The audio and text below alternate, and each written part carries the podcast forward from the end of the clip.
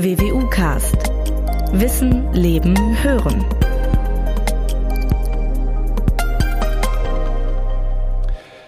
Manche sprechen von einem Trauerspiel, andere sogar von einer Schande oder einer menschenverachtenden Politik. Wie immer man den Sachverhalt bewertet, die Flüchtlings- und Migrationspolitik der Europäischen Union ist hoch umstritten. Die EU und ihre Mitgliedstaaten wiederum beteuern, Zitat, seit dem Höhepunkt der Flüchtlingskrise im Herbst 2015 ihre ganze Kraft darauf zu richten, eine der größten Herausforderungen unserer Zeit auf humane, aber dennoch effektive Weise zu meistern. Zitat Ende. Darüber möchte ich Sie heute mit dem neuen WWU Podcast informieren. Ich freue mich sehr über Ihr Interesse. Mein Name ist Norbert Robers, ich bin Pressesprecher der Universität Münster. Egal wie man nun zu den Geschehnissen und den politischen Reaktionen darauf steht, immerhin eines scheint festzustehen. Es gibt keine einfache Lösung. Dafür ist das Phänomen zu komplex und sind die politischen Ansätze der 27 EU-Mitgliedstaaten zu unterschiedlich. Und gerade deswegen versuchen wir heute etwas Licht ins Dunkel zu bringen, die Probleme und mögliche Lösungsansätze zu skizzieren. Wie üblich habe ich dafür einen kompetenten Gesprächspartner eingeladen, den ich Ihnen zunächst kurz vorstellen möchte. Professor Dr. Nora Markert hat von 1996 bis 2002 Rechtswissenschaft an der FU Berlin, an der Sorbonne in Paris und am King's College in London studiert. 2011 hat sie an der Berliner Humboldt-Universität zum Thema Herausforderungen an die Flüchtlingskonvention, Gewalt gegen die Zivilbevölkerung in neuen Kriegen promoviert. Ihr Referendariat hat sie in Berlin absolviert. Von 2013 bis 2019 war sie nach ihrer Promotion zunächst Postdoc an der Universität Bremen und dann Juniorprofessorin an der Universität in Hamburg. Seit 2020 ist sie nun Professorin für internationales öffentliches Recht und internationalen Menschenrechtsschutz an der WWU. Ich freue mich sehr, dass Sie sich heute für dieses Gespräch Zeit nehmen. Willkommen, Frau Markert. Hallo. Frau Markert, mit Blick auf die Migrations- und Flüchtlingsströme spricht die EU also von einer, Zitat, größten Herausforderung unserer Zeit. Teilen Sie diese doch sehr dramatisch klingende Einschätzung? Ja, die teile ich grundsätzlich. Also wenn man sich die Zahlen anguckt, äh, das UN-Flüchtlingshochkommissariat UNHCR, die geben ja immer Berichte raus zur Lage der Flüchtlinge in der Welt. Und ähm, da lässt sich seit Jahren also ein Anstieg der Zahlen weltweit beobachten, wie viele Menschen also ihr Heimatland verlassen mussten oder auch sogar in ihrem Heimatland vertrieben werden. Und da gab es tatsächlich vor ein paar Jahren einen dramatischen Anstieg. Also das ist eine, überhaupt eine sehr hohe Zahl, aber sie ist nochmal gestiegen und das ist eine große globale Herausforderung, ja. Mhm. Die EU, ich habe es gerade vorgelesen, bezieht sich ja vor allem auf das Jahr 2015 als Zitat Höhepunkt der Krise. Ist dieses Jahr wirklich eine Art Wendepunkt? Und falls ja, warum? Oder andersrum gefragt, gab es nicht Flüchtlingsströme, Migrationsströme immer schon? Oder ist tatsächlich das Jahr 2015 ein solch markanter Punkt? Ja, also das kommt sicherlich darauf an, aus welcher Perspektive man das betrachtet. Wenn Sie zum Beispiel auf Länder wie Pakistan oder Libanon schauen, die haben riesige Zuzugbewegungen von geflüchteten Menschen schon äh, vor Jahrzehnten erlebt und haben auch sehr, sehr große Zahlen von Flüchtlingen aufgenommen. Im Libanon ist ein Viertel der Bevölkerung äh, Flüchtlinge. Und Pakistan hat zwischenzeitlich vier Millionen Afghanen äh, aufgenommen. Und in Europa haben wir davon aber natürlich dann nicht sehr viel mitbekommen. Insofern für Europa ist das jetzt plötzlich eine neue Erfahrung, dass sehr, sehr viele Menschen auf einmal plötzlich einfach über die Grenze kommen zu Fuß äh, und bei uns, bei uns anlanden, jetzt in der Bundesrepublik. Ähm, und da ist es tatsächlich auch so, wenn man sich die Zahlen jetzt für Deutschland anguckt, es gab einen großen Peak also so einen großen Höhepunkt äh, in den 90er Jahren mit den Flüchtlingen aus dem ehemaligen Jugoslawien, als der der Bürgerkrieg herrschte äh, der Bosnienkrieg und dann später der Kosovo-Krieg. Da sind sehr viele Leute auch von dort geflohen und dann war das erstmals so eine große Flüchtlingswelle in Europa. Das hatten wir eigentlich seit dem Zweiten Weltkrieg nicht mehr erlebt. Und wenn man aber den Zweiten Weltkrieg zurückdenkt, da sind natürlich äh, Tausende, Hunderttausende Menschen aus ihrer Heimat vertrieben worden. Erstmal natürlich durch den Krieg selber, durch die nationalsozialistische Verfolgung und äh, Ermordungspolitik. Und dann nach dem Zweiten Weltkrieg eben auch aus den früheren deutschen Ostgebieten. Da sind also auch tausende Flüchtlinge aus den Ostgebieten in das dann später sozusagen das übrig gebliebene Deutschland gekommen, mussten untergebracht werden. Da gab es große Vorbehalte in der Bevölkerung gegen diese Leute. Die sprachen mit Akzent, die hatten andere Umgangsweisen, die wurden dann in die Wohnungen zugewiesen. Das kam überhaupt nicht gut an. Also Flüchtling war damals ein Schimpfwort, muss man äh, wissen. Und das zu wesentlich übleren wirtschaftlichen Zeiten, muss man noch dazu sagen. Ne? Ja, ja, genau.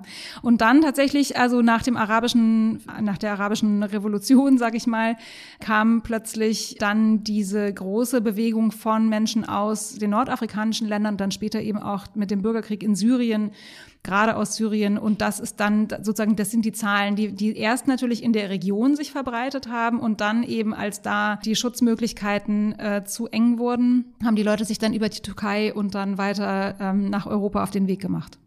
Wir werden im Laufe dieses Gesprächs noch auf viele Details zu sprechen kommen, vor allem was die Politik der Europäischen Union betrifft. Vielleicht deswegen zunächst mal von Ihnen eine grobe, eine etwas gröbere Einschätzung. Es gibt ja so manche, die sagen, die EU bemüht sich gar nicht um eine Lösung. Die kann ganz gut mit dem Status quo leben. Sie sitzt das in gewisser Weise aus. Wie nehmen Sie das wahr? Gibt es ein ernsthaftes Bemühen der Europäischen Union? Oder ist eher so dieses Aussitzen, da wird schon an uns vorüberziehen, ist nicht unser Problem, deren Haltung? Mhm. Also es gibt, glaube ich, beides. Ähm, und auch, sage ich mal, auf Ebene der Europäischen Union ist es das eine und auf Ebene der Mitgliedstaaten ist es das andere. Also ähm, wir haben schon grundsätzlich eine Situation, wo zum Beispiel die Zustände in Griechenland leicht beseitigt werden könnten. Da gibt es ja immer wieder Berichte von katastrophalen Zuständen, gerade auf den griechischen Inseln, wo die Leute dann in irgendwelchen slumartigen ähm, Zeltunterkünften, Siedlungen leben mit Kindern im sagen das Gebiet ist dann äh, das Gelände ist dann oft überschwemmt, wenn es regnet, es ist im Winter eisekalt und im Sommer gibt's keinen Schatten. Also es ist wirklich grässliche Bedingungen, da kann man nur sagen, natürlich kann man das ändern, wenn man das will. Und da gibt es schon auch einen berechtigten Vorwurf, wenn diese Verhältnisse auf derart lange Zeit anhalten, dann ist das so gewollt. Dann ist das eine politische Entscheidung, die nicht zu ändern, diese Zustände. Das soll abschreckend wirken, offensichtlich. Und ähm, es gibt natürlich auch den Vorwurf, es ertrinken jedes Jahr äh, hunderte, tausende Menschen im Mittelmeer. Wenn wir mehr retten würden, würden weniger von diesen Menschen ertrinken. So. Wenn man das nicht macht, ist das eine Entscheidung. Gleichzeitig ist es so, dass auf europäischer Ebene intensive Verhandlungen laufen über eine Reform der gegenwärtigen Regelungen, die wir haben, des Systems, auch um Fragen von Solidarität, ähm, wie man die Verantwortung unter den Mitgliedstaaten aufteilt, eine gerechte Situation sozusagen schafft, an der sich alle Mitgliedstaaten eben auch nach den Kräften, die sie haben, fair beteiligen. Und da ist es extrem schwierig, Einigungen zu erzielen. Und das wird natürlich schon intensiv betrieben. Also insofern, es gibt so eine Gleichzeitigkeit dieser Bewegungen. Aber es ist auch klar, dass alle Mitgliedstaaten sich einig sind, es sollten möglichst wenige Leute ankommen. Und insofern ist natürlich gleichzeitig die Abschreckungspolitik und auch die Kooperation dann mit äh, Staaten außerhalb der Europäischen Union, die dann möglichst uns die Leute vom Leib halten, das ist auch Teil der Strategie. Also hohe Standards bei uns, aber möglichst wenig Leute, die davon profitieren. Mhm. Ähm, auch zunächst am Anfang dieses Gesprächs nochmal die Bitte an Sie, können Sie mal vielleicht den Zuhörern so diese großen Gruppen vielleicht mal kurz benennen. Wir reden immer von Flüchtlingen, wir reden mhm. aber auch manchmal von Asylbewerbern, mhm. vielleicht noch von anderen Gruppen. Welcher Status wird eigentlich welcher Gruppe zugeordnet und mhm. welche großen Gruppen muss man da eigentlich unterscheiden? Ja, also erstmal vielleicht der Oberbegriff ist eigentlich Migration. Das heißt, Leute verlassen ein Land und gehen in ein anderes. Und darüber, da ist aber erstmal relativ wenig ausgesagt darüber, aus welchen Gründen oder mit welchen rechtlichen äh, Ansprüchen oder mit welchem Status ähm, das passiert.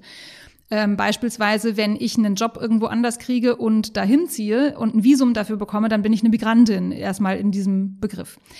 Die Leute, über die wir jetzt reden, sind aber ganz spezifische Arten von Migranten und Migrantinnen, nämlich Personen, die ihr Land nicht aus freier Entscheidung verlassen, sondern aus äh, Gründen, die sie nicht beeinflussen können.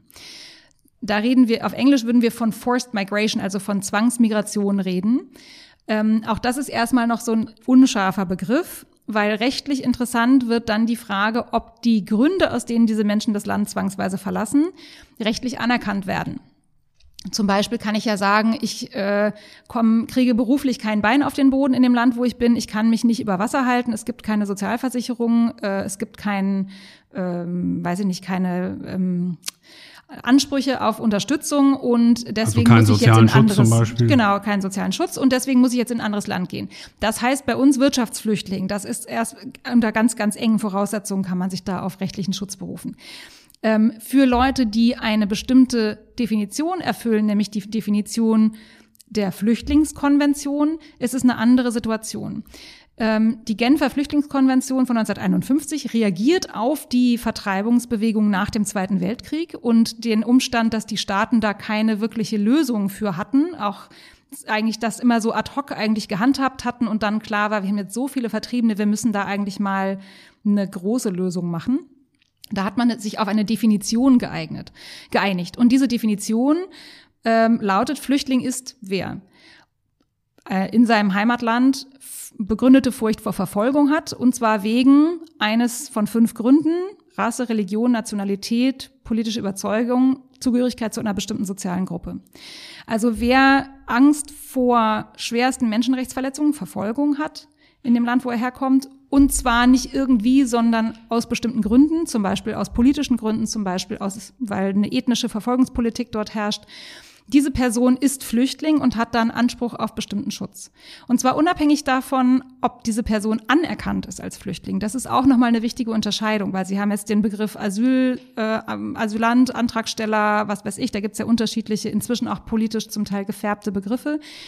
Also wer um Asyl ersucht, wer Schutz sucht, ähm, hat bestimmte Verfahrensrechte, wird dann anerkannt, aber diese Anerkennung ist wir Juristinnen sagen, deklaratorisch, also die sagt nur, was sowieso schon ist. Ich bin Flüchtling, weil ich diese Definition erfülle und ich habe diese Rechte, ob ich jetzt anerkannt bin oder nicht.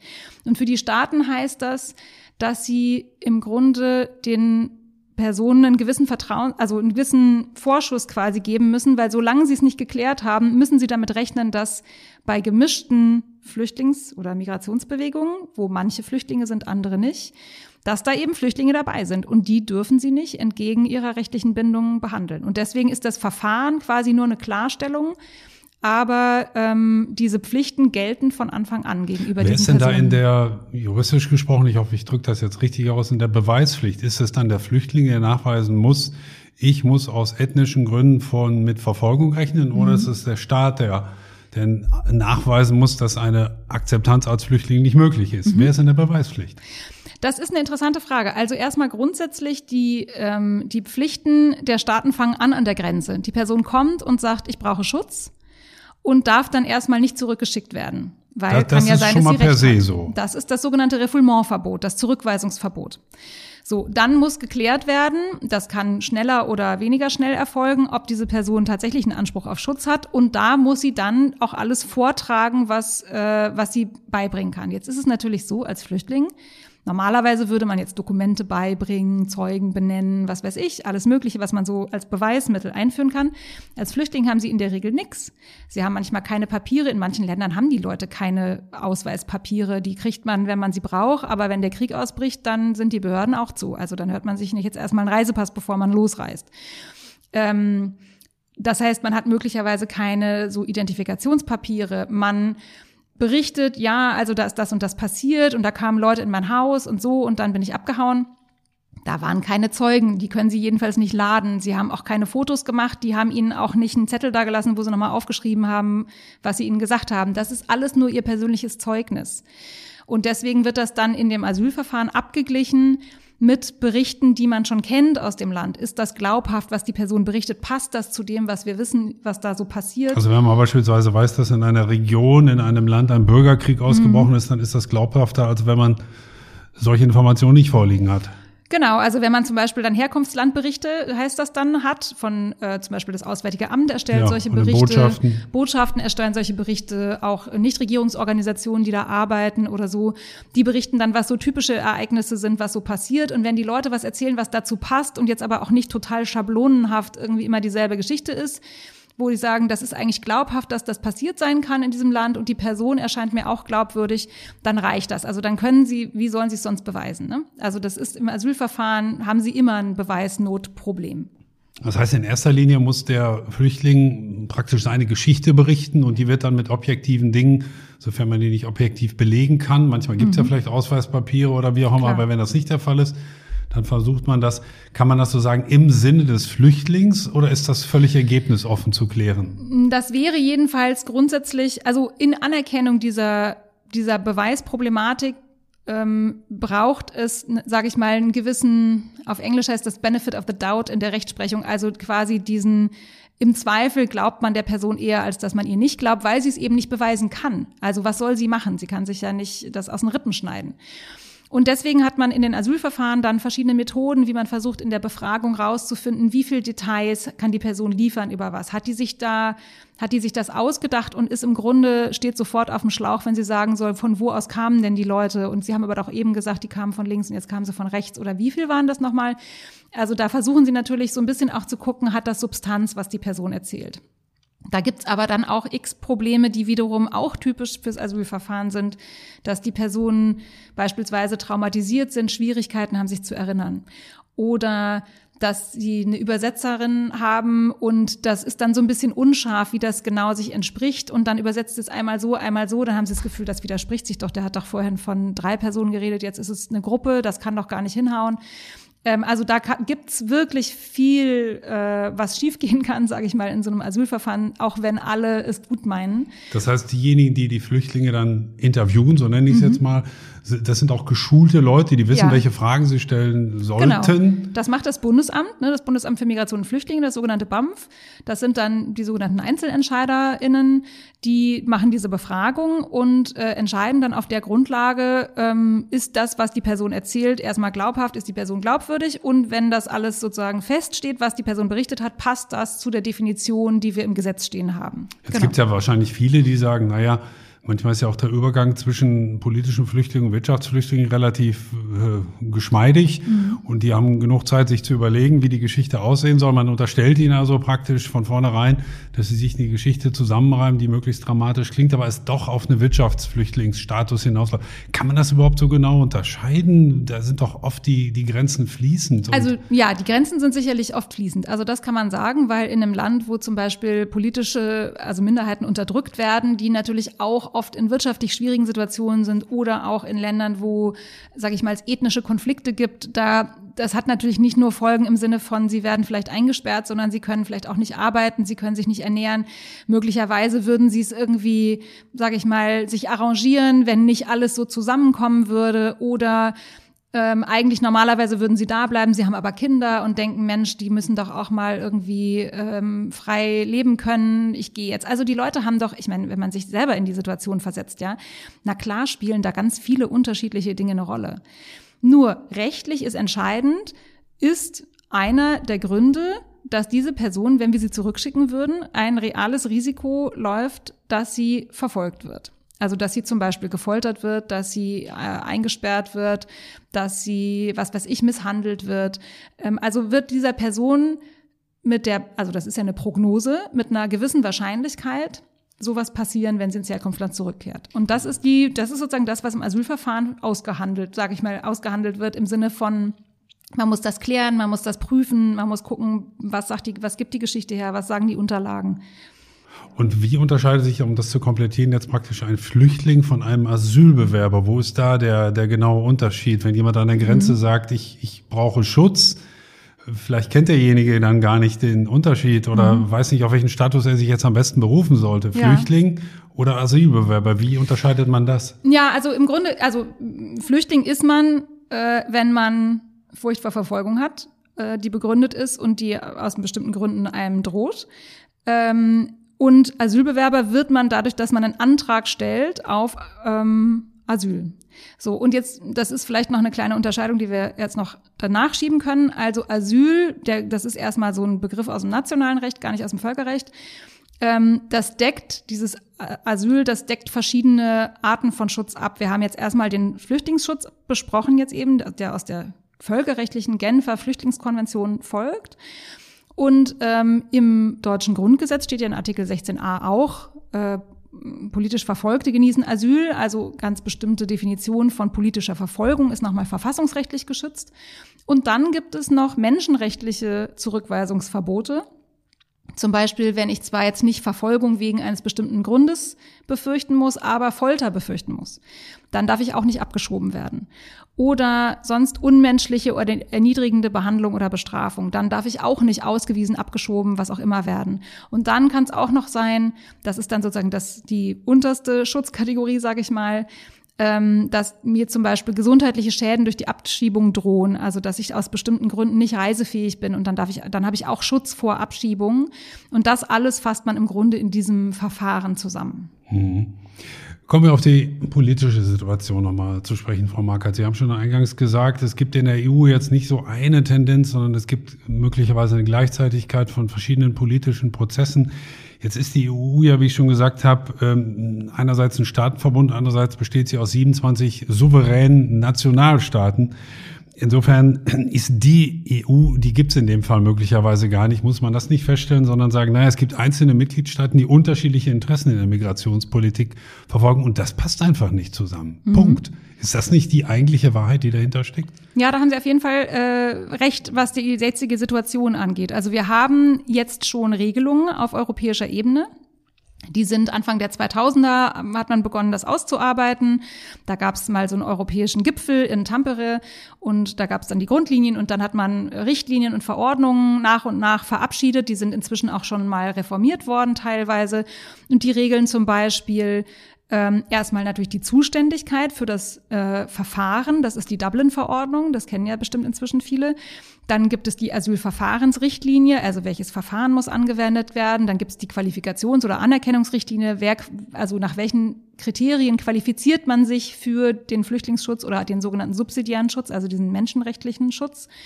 Dann gibt es die Aufnahmerichtlinie, welche Aufnahme-Mindeststandards ähm, müssen erfüllt sein während des Verfahrens und so weiter.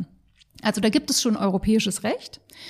Und ähm, jetzt gibt es aber ja bekanntermaßen in Europa große Probleme mit der Anwendung dieses Rechts und auch riesige Diskussionen um die ungleiche Lastenverteilung im Rahmen des Dublin-Systems insbesondere.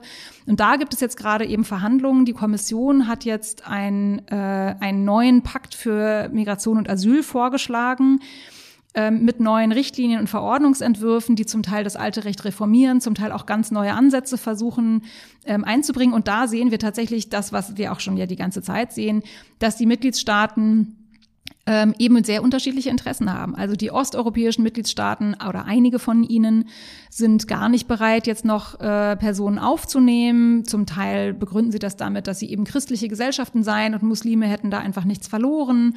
Ähm, oder sagen, sie hätten jetzt schon so große Lasten oder können das einfach nicht tragen.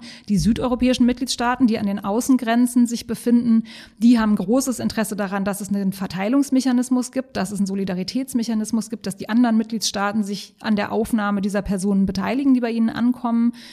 Äh, die nordeuropäischen Mitgliedstaaten haben ein großes Interesse daran, dass äh, das irgendwie alles läuft und dass auch möglichst alle Mitgliedstaaten sich beteiligen, dass nicht zu viele bei ihnen ankommen, dass die Außengrenzen so gesichert werden, dass nicht nochmal so eine riesige Bewegung kommt, wollen auch nicht, dass es viel sogenannte Sekundärmigration gibt. Also die Leute sind eigentlich in einem Mitgliedstaat und wandern dann aber weiter in den zweiten Mitgliedstaat, weil die Verhältnisse im ersten so katastrophal sind beispielsweise.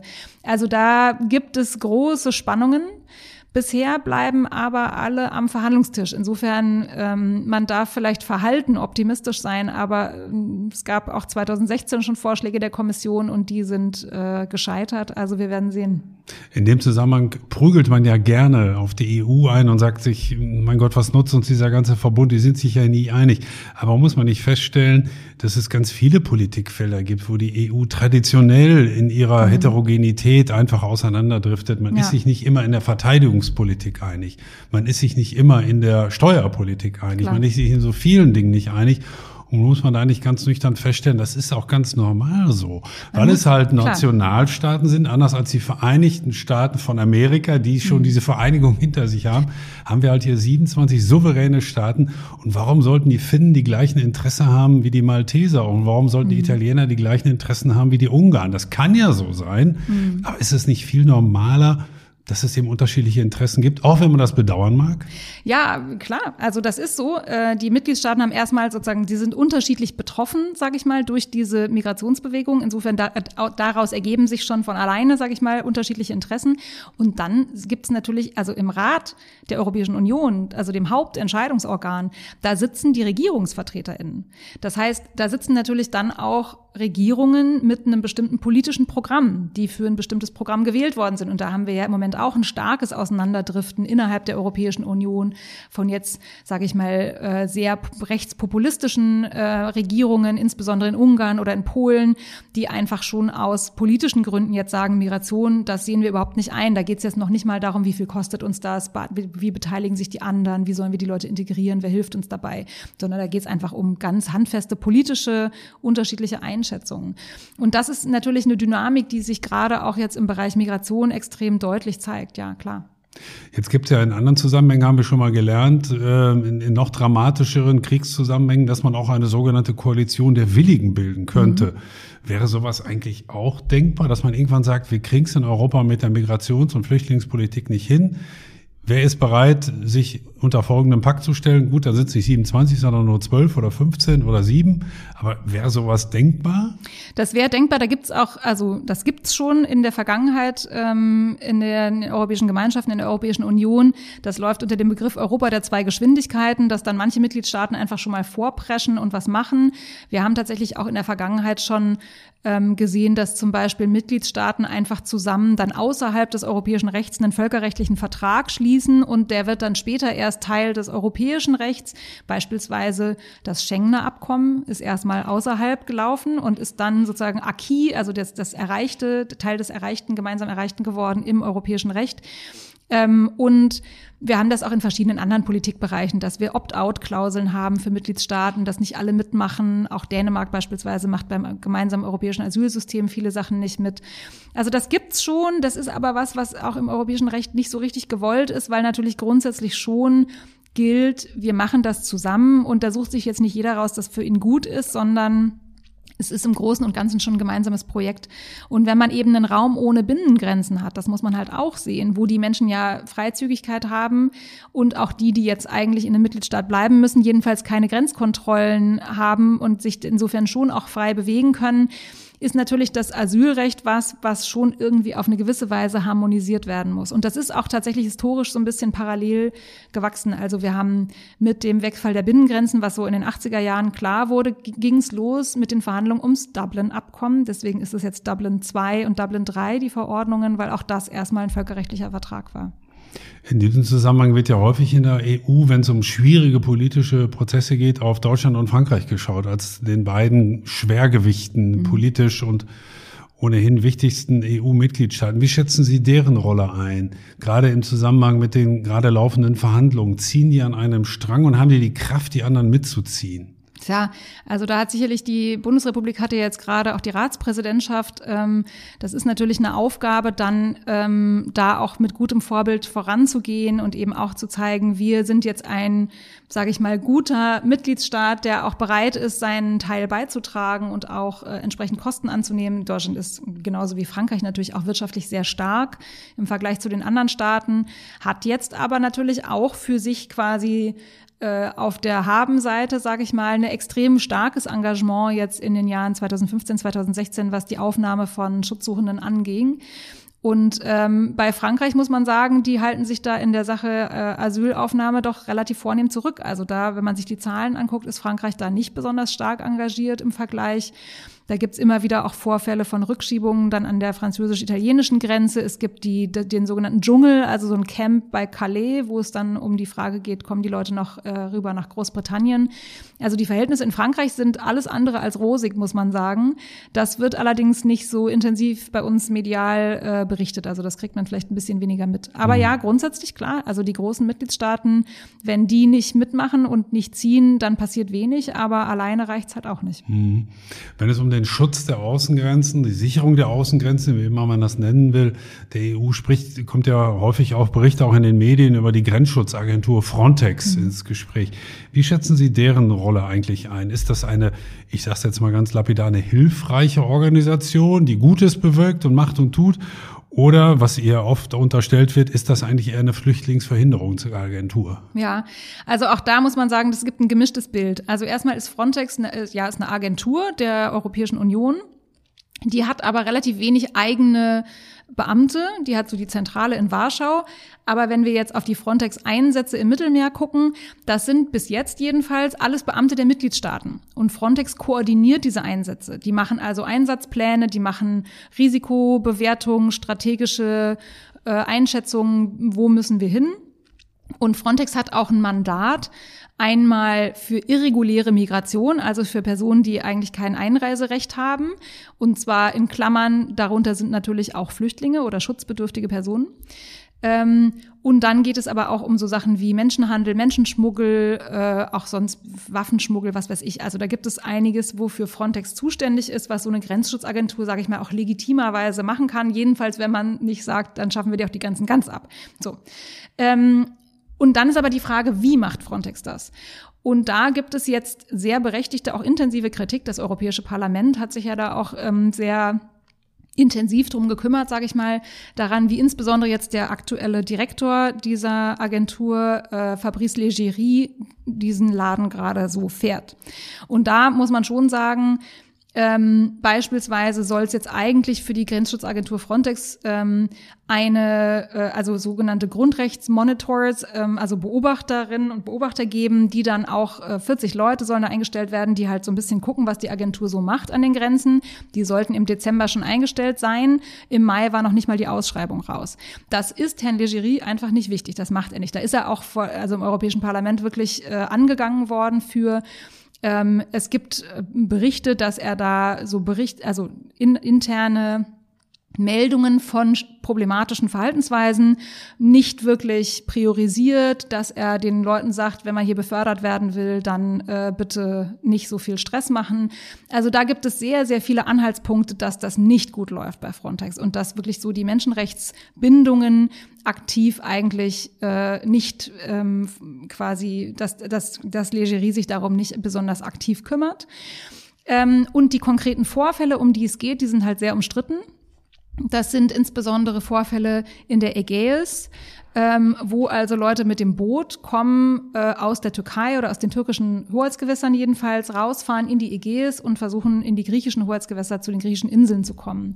Und ähm, wenn diese Personen in Seenot sind, dann muss das gemeldet werden. Dann rufen beispielsweise, wenn Frontex da mit einem Flugzeug rumfliegt, dann rufen die die griechische Küstenwache und die kommt dann und soll retten. So, und jetzt ist umstritten, sage ich mal, was da passiert. Die Medienberichte, die extrem gut recherchiert sind, sagen, die Griechen nehmen die Leute zum Teil an Bord, zum Teil nicht. Sie zerstören den Motor auf dem Schiff, sie ziehen die Leute in die türkischen Küstengewässer und das ist genau das, was der Begriff Pushback heißt. Nämlich, sie schieben die über die Grenze sozusagen zurück in ein anderes Land ohne zu prüfen, ob diese Personen aus irgendwelchen Gründen schutzbedürftig sind, ohne sie zu informieren über die Möglichkeiten des Asylverfahrens. Das wäre eigentlich nach der Asylverfahrensrichtlinie notwendig. Ohne zu gucken, ob die Leute auch in Lebensgefahr sind. Und lassen sie dann auf einem nicht mehr äh, seetüchtigen kleinen äh, Boot zurück, wo sie den Motor ab, äh, sozusagen rausgenommen haben, oder sie setzen sie sogar auf schwimmende Rettungsinseln und schieben die einfach raus aufs offene Meer und das hoffen dann sozusagen aus ihrer Sicht, ja, die Türken, dass die werden schon kommen und sich drum kümmern. Aber das ist eben sozusagen Frontex steht daneben und macht nichts. Oder dreht ab oder dokumentiert das und so weiter. Also das sind so die Fälle, die jetzt im Moment massiv umstritten sind und da gibt es noch einige mehr. Das ist jetzt so eine mhm. Situation, die im Europäischen Parlament insbesondere so diskutiert wurde. Also ob diese Vorwürfe stimmen oder nicht, das können wir jetzt logischerweise hier nicht klären, aber ich würde Sie als Juristin gerne fragen in dem Zusammenhang, welche Verpflichtung hat man denn so prinzipiell als Mitgliedstaat, nicht nur als, als Frontex, aber mhm Sie haben es gerade schon ein bisschen skizziert. Wenn ich als Griechenland oder als Türkei oder als Italien einen solchen Hinweis bekomme, bin ich dann juristisch gesehen als Staat verpflichtet, die Leute, den Leuten zur Hilfe zu eilen? Oder mhm. was für juristische Verpflichtungen ergeben sich eigentlich aus welchem Gesetz auch dann ja. möglicherweise? Also da sind wir dann auf der Ebene des ähm, internationalen Seerechts. Also ähm, die Vielleicht erstmal noch kurz zu den Berichten. Also ich habe jetzt so ein bisschen gesagt, es ist umstritten, aber man kann das zum Beispiel bei der Spiegel nachlesen. Da haben die so Investigativrecherchen gemacht bei Bellingcat, Lighthouse Reports und so weiter. Ähm, das ist extrem gut belegt, das muss man schon sagen. Ähm, jedenfalls rechtlich ist es so, dass äh, die Staaten die äh, die Seerechtskonvention unterzeichnet haben, das haben alle europäischen Staaten und übrigens auch die Europäische Union, ähm, dass die verpflichtet sind, dafür zu sorgen, dass Schiffe, die unter ihrer Flagge fahren, ähm, Menschen in Seenot retten. Das heißt, wenn die einen Seenotrettungsfall, wenn die dem begegnen oder davon hören über Funk oder so, dann müssen die reagieren. Dann müssen die zum Beispiel dafür sorgen, dass dann die Seenotrettungsleitstelle davon erfährt, dass die zum Beispiel entweder eigene ähm, Küstenwachen, Rettungsschiffe äh, ähm, dann schicken oder müssen die Leute selber an Bord nehmen das wird dann koordiniert von der Seenotrettungsleitstelle. Also ähm, Menschen in Seenot müssen gerettet werden. Das ist ein ganz alter völkerrechtlicher Grundsatz. Ich meine, man muss sich überlegen, äh, auf Staatsgebiet sage ich mal. Gibt es irgendwie sowas wie Polizei? Gibt es äh, Ambulanz? Da kann man irgendwie jemanden rufen. Auf hoher See, also das Mittelmeer ist ja vergleichsweise klein, stellen Sie sich vor, sind auf dem Pazifik oder so.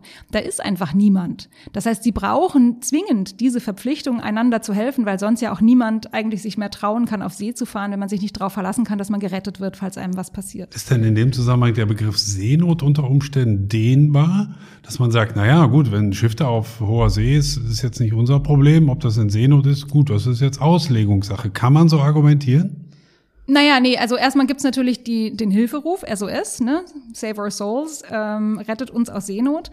Und die Situation, was Seenot ist, das ist schon auch international definiert. Also da gibt's die internationale Meeresorganisation, International Maritime Organization, die zum Beispiel da Standards entwickelt hat, wann das äh, der Fall ist. Und es gibt auch noch spezialisierte Konventionen über die Seenotrettung tatsächlich, ähm, die da noch weitere, dann sozusagen unterschiedliche Schritte, wie man das prüft und äh, wenn man den Verdacht hat und wenn man es weiß und was dann jeweils für Pflichten gelten. Also da gibt es viel.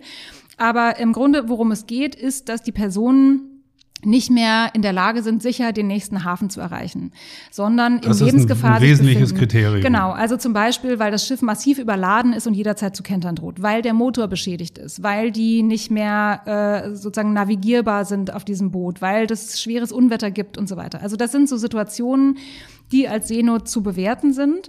Und dann ist erstmal sozusagen erste Pflicht, und zwar, auch das steht in der Seerechtskonvention drin, Unabhängig von dem Status der Personen, die an Bord sind, muss Hilfe geleistet werden. Völlig egal, welche Staatsangehörigkeit die haben, völlig egal, warum die auf See sind, die müssen gerettet also werden. Also erst retten, dann fragen und klären. Genau. Das ist der Grund. Ja. Ist das eigentlich aus Ihrer Sicht vor allem eine juristische Frage oder auch eine ethische oder beides? Auf jeden Fall beides, na klar. Also ich meine, das, das Recht ist erstmal das Recht, ob man es jetzt ethisch gut findet oder nicht, aber natürlich soll das Recht Verhalten stabilisieren, das wir als ethisch richtig und gut empfinden.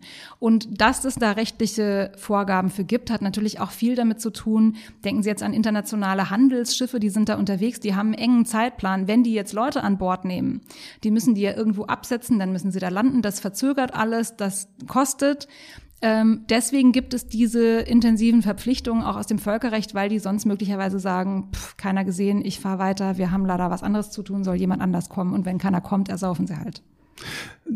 Sie haben schon von den, von den Südstaaten eben gesprochen, die natürlich besonders davon betroffen sind. Ich denke an, an, an Malta, an Zypern, ich denke mhm. an, an Griechenland, an die Türkei oder auch an Italien beispielsweise. Mhm.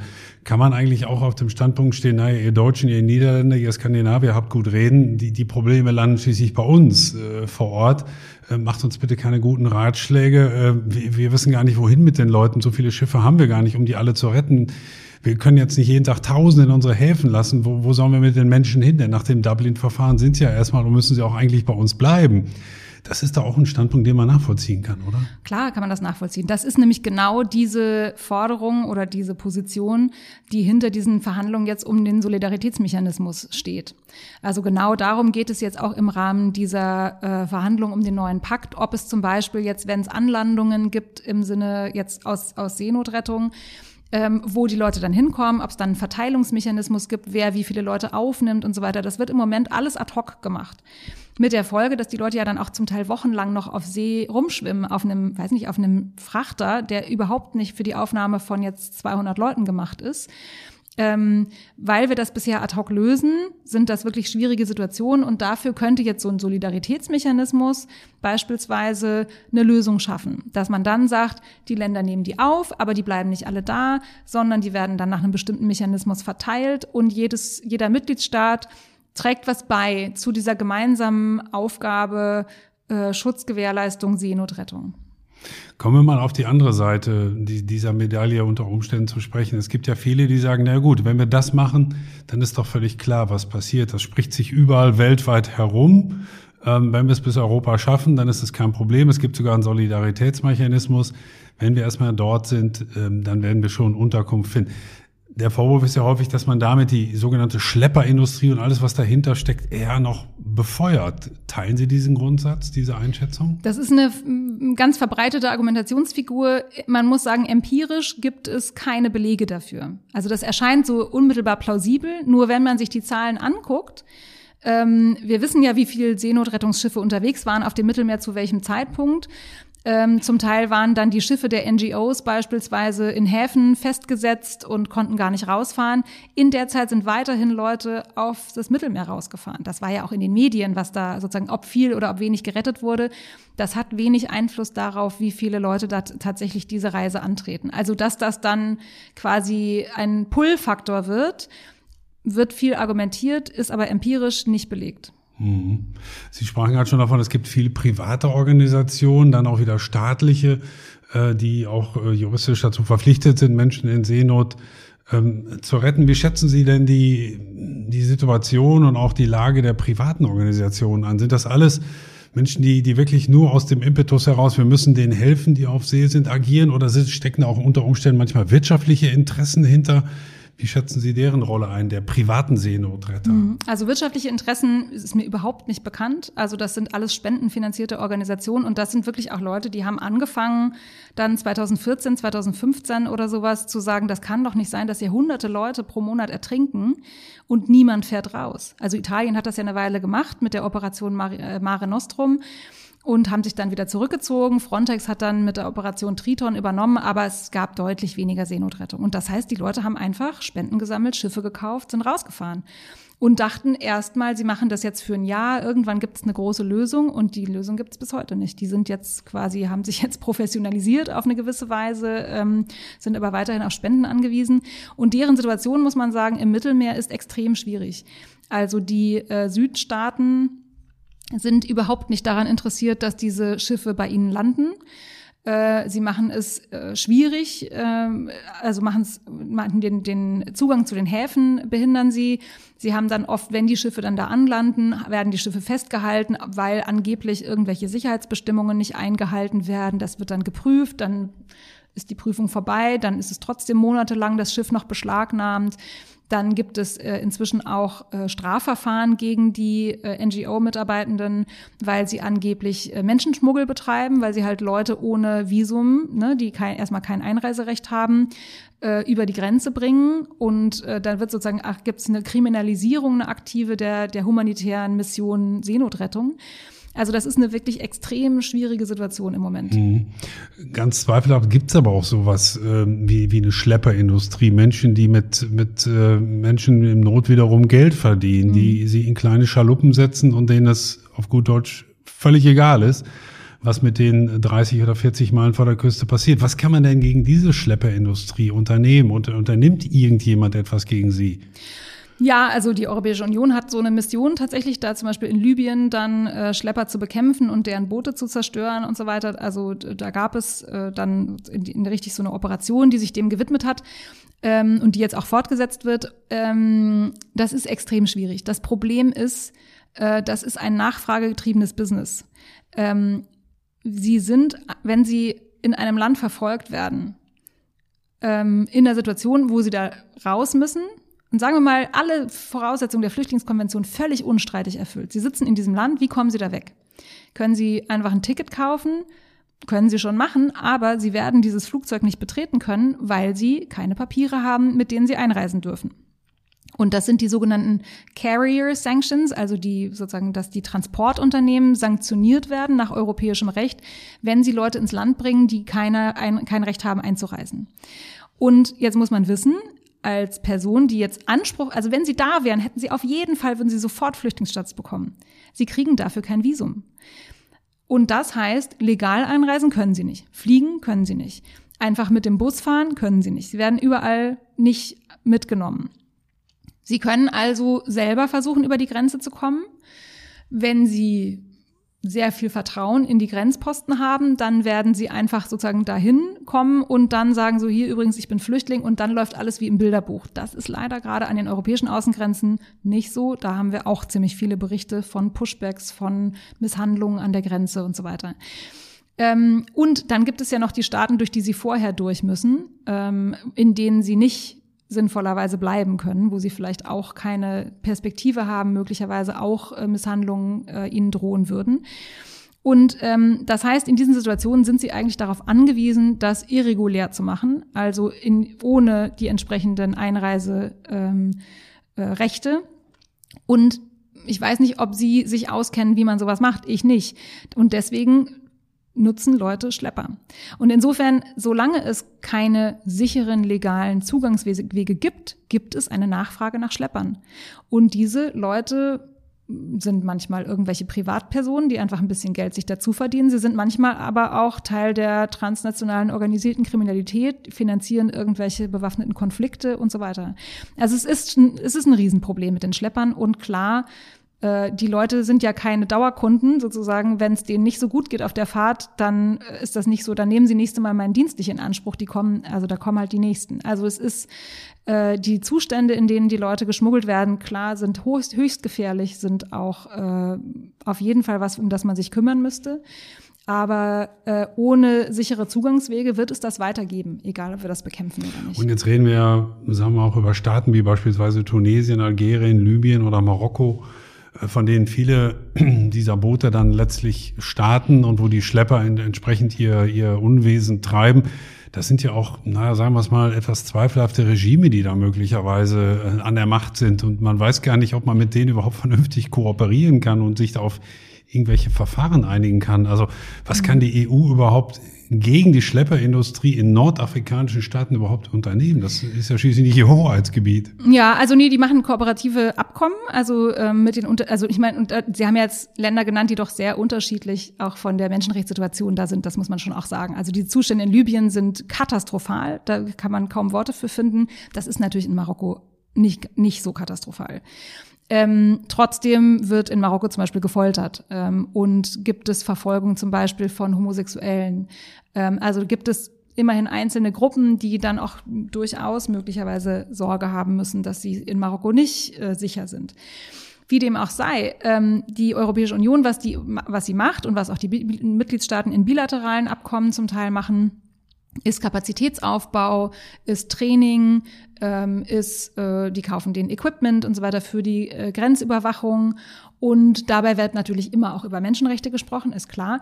Und ähm, was es auch gibt, ist Rückübernahmeabkommen mit diesen Staaten. Das heißt, man will dann möglichst ein Commitment von denen, dass wenn Leute aus zum Beispiel aus Marokko, Tunesien, was weiß ich, ausgereist sind in die Europäische Union und dann abgeschoben werden, dass dann diese Staaten diese Leute zurücknehmen. Und zwar selber, selbst wenn das gar nicht die eigenen Staatsangehörigen sind, sondern die da nur durchgereist sind.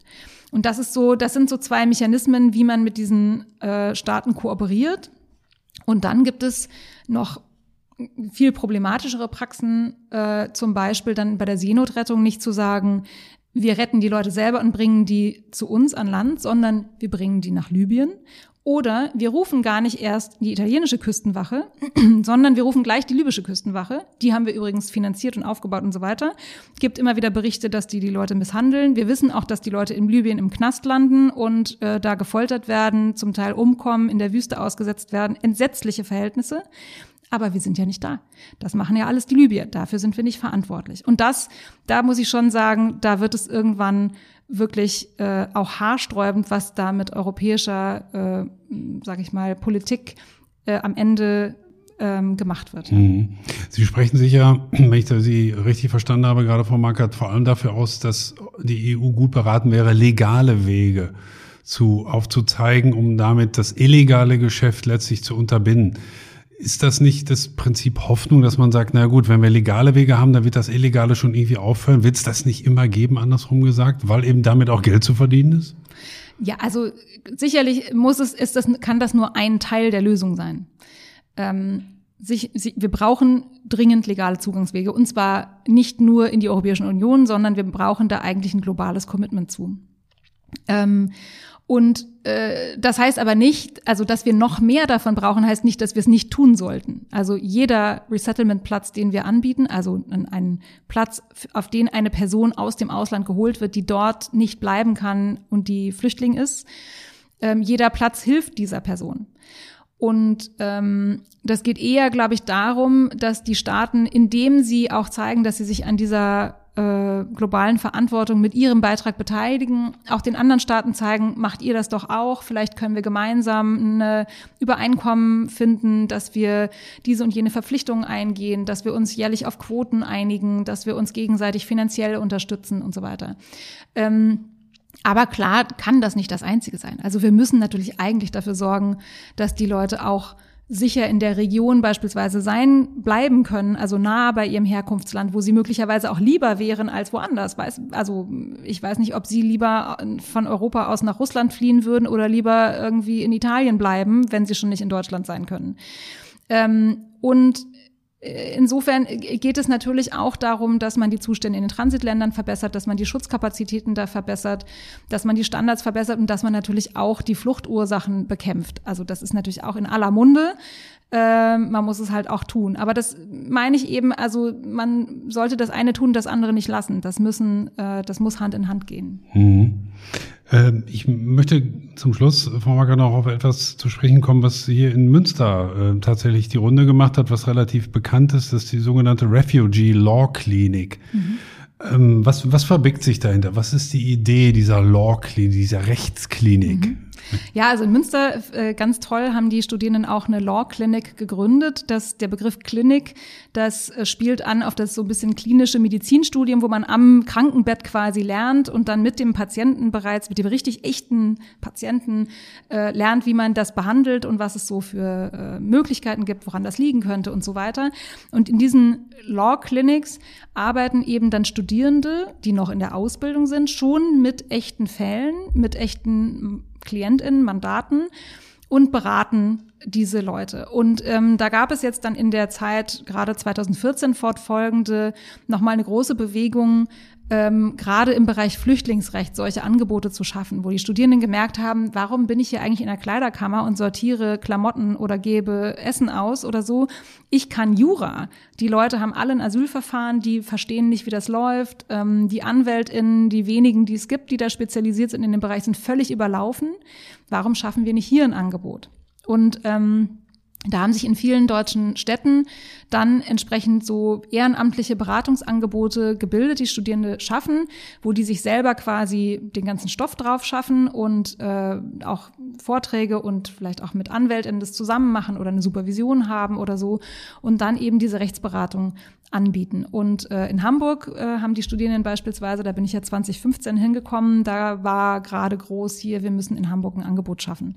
Und, und kann man sich dann als Betroffener darauf verlassen? Das hat ja so ein bisschen mhm. so diesen Testcharakter, der so mitschwingt. Naja, es ist ein Studierender, der übt noch so ein bisschen. Ja. Aber kann man dann wirklich eine Art von Rechtssicherheit auch schaffen? Oder anders formuliert, mhm. wie findet eigentlich eine Qualitätskontrolle statt? Ja, das ist ein ganz, ganz wichtiger Teil natürlich, weil eine schlechte Rechtsberatung kann schlimmer sein als keine Rechtsberatung, muss man sagen, wenn man sich dann in Sicherheit wiegt. Man hätte angeblich was, was erfahren. Und da laufen ja manchmal auch Fristen und so.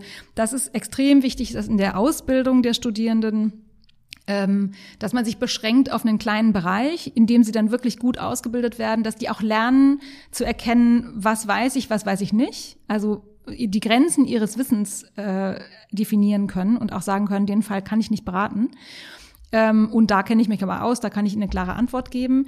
Ähm, also da muss in der Ausbildung das so organisiert werden, dass tatsächlich die Studierenden nur zu Themen beraten, wo sie sich ernsthaft auskennen, dass sie eher vielleicht auch sagen, kommen Sie nächste Woche wieder, ich recherchiere das, ich bespreche das vielleicht. Wir haben zum Beispiel in Hamburg dann ähm, Anwältinnen gehabt, die alle zwei Wochen zur Supervision gekommen sind. Da konnten die Studierenden mit Fällen kommen, die ungewöhnlich waren, die bisschen schwieriger waren, sich absichern, das nochmal besprechen, die Lösung. Und dann sind die KlientInnen nochmal wiedergekommen und dann haben sie das mit denen so durchgesprochen. Und man muss auch sagen, im Asylverfahren gerade in der Zeit, wo so wahnsinnig viele Leute gekommen sind, ging es auch viel darum, erstmal, was ist das für ein Brief? Was passiert jetzt? Was muss ich eigentlich vorbereiten? Was wollen die von mir? Kann ich das und das machen? Kann ich meine Familie nachholen und so weiter? Also es sind gar nicht immer die ganz, ganz komplizierten Probleme. Manchmal ist es auch so was ganz Einfaches, den Leuten zu erklären, was ihre Rechte sind und was, was jetzt mhm. mit ihnen passiert. Ich würde Sie zum Abschluss, Frau Markert, gerne um eine Art Prognose bitten, auch wenn wir auch Sie wahrscheinlich keine Glaskugel haben, aber was glauben Sie? Wenn wir in den kommenden fünf bis zehn Jahren, sagen wir mal, eine reformierte und auch effektive EU-Flüchtlingspolitik erleben, die sowohl den Mitgliedstaaten als auch den Flüchtlingen gerecht wird und die vor allem das Leiden beendet? Also ich bin ja grundsätzlich sehr optimistisch. Insofern, äh, bis es scheitert, denke ich immer, irgendwas kriegen wir schon hin. Es wird, also ich bin ziemlich optimistisch, dass es irgendeine Lösung geben wird, weil das jetzige System ist hat viele Probleme. Die Vorschläge der Kommission, die jetzt da auf dem Tisch liegen, sage ich mal, haben viele Pferdefüße. Da ist auch viel, was, glaube ich, auf dem Papier viel besser aussieht, als wir wissen, als es in der Praxis funktioniert. Äh, Grenzverfahren ist so ein Thema. Ähm, aber dass sich was tut, das finde ich erstmal grundsätzlich eine gute Sache. Das Europäische Parlament ist da auch sehr dran, die ähm, auch immer wieder dann die humanitären Bindungen entsprechend einfordern. Und was mich auch hoffnungsvoll macht, ist, wir haben in den Jahren 19, äh, 2016 fortfolgende auch Bewegung auf internationaler Ebene gesehen, also auf globaler Ebene. Äh, da gab es erst die New Yorker Erklärung der Staaten, die also sich nochmal zum Flüchtlingsschutz bekannt haben. Und dann gab es die Arbeiten zu den beiden Pakten, also der globale Pakt für Flüchtlinge, der globale Pakt für Migration, wo es um so Themen auch geht wie äh, die, die Teilung, also das Teilen der internationalen Verantwortung für den Flüchtlingsschutz. Und da gibt es zum Beispiel jetzt ein sogenanntes Global Refugee Forum, wo sich die Staaten alle vier Jahre treffen und dazwischen nochmal so High-Level-Meetings, wo sie vereinbaren, äh, was tragen sie bei zu dieser internationalen gemeinsamen Verantwortung. Und also da gibt es eine gewisse Internationalisierung, es gibt mehr Gesprächsforen, es gibt irgendwie einen gewissen, gewisse Bewegung in die richtige Richtung. Und das ist schon mal besser als nichts. Ja, meine sehr verehrten Damen und Herren, Migration ist ein schon sehr lange bekanntes Phänomen, aber seit einigen Jahren auch in der EU ein sehr drängendes Problem mit zum Teil dramatischen und auch tatsächlich tödlichen Einzelschicksalen. Wir brauchen eine globale Lösung für legale Migration, das ist zumindest die These von Professor Dr. Nora Markert. Aber immerhin, sie ist ähm, optimistisch. Die Verhandlungen in der EU und die Gesprächsforen, die es weltweit international gibt, zeigen zumindest, dass es Bewegung in die auch tatsächlich richtige Richtung geht. Ich habe heute viel gelernt. Es war sehr interessant, sehr lebhaft mit Nora Markert, Professorin für internationales öffentliches Recht und internationalen Menschenrechtsschutz an der WWU. Ich danke Ihnen sehr, dass Sie sich Zeit genommen haben. Vielen Dank für die Einladung.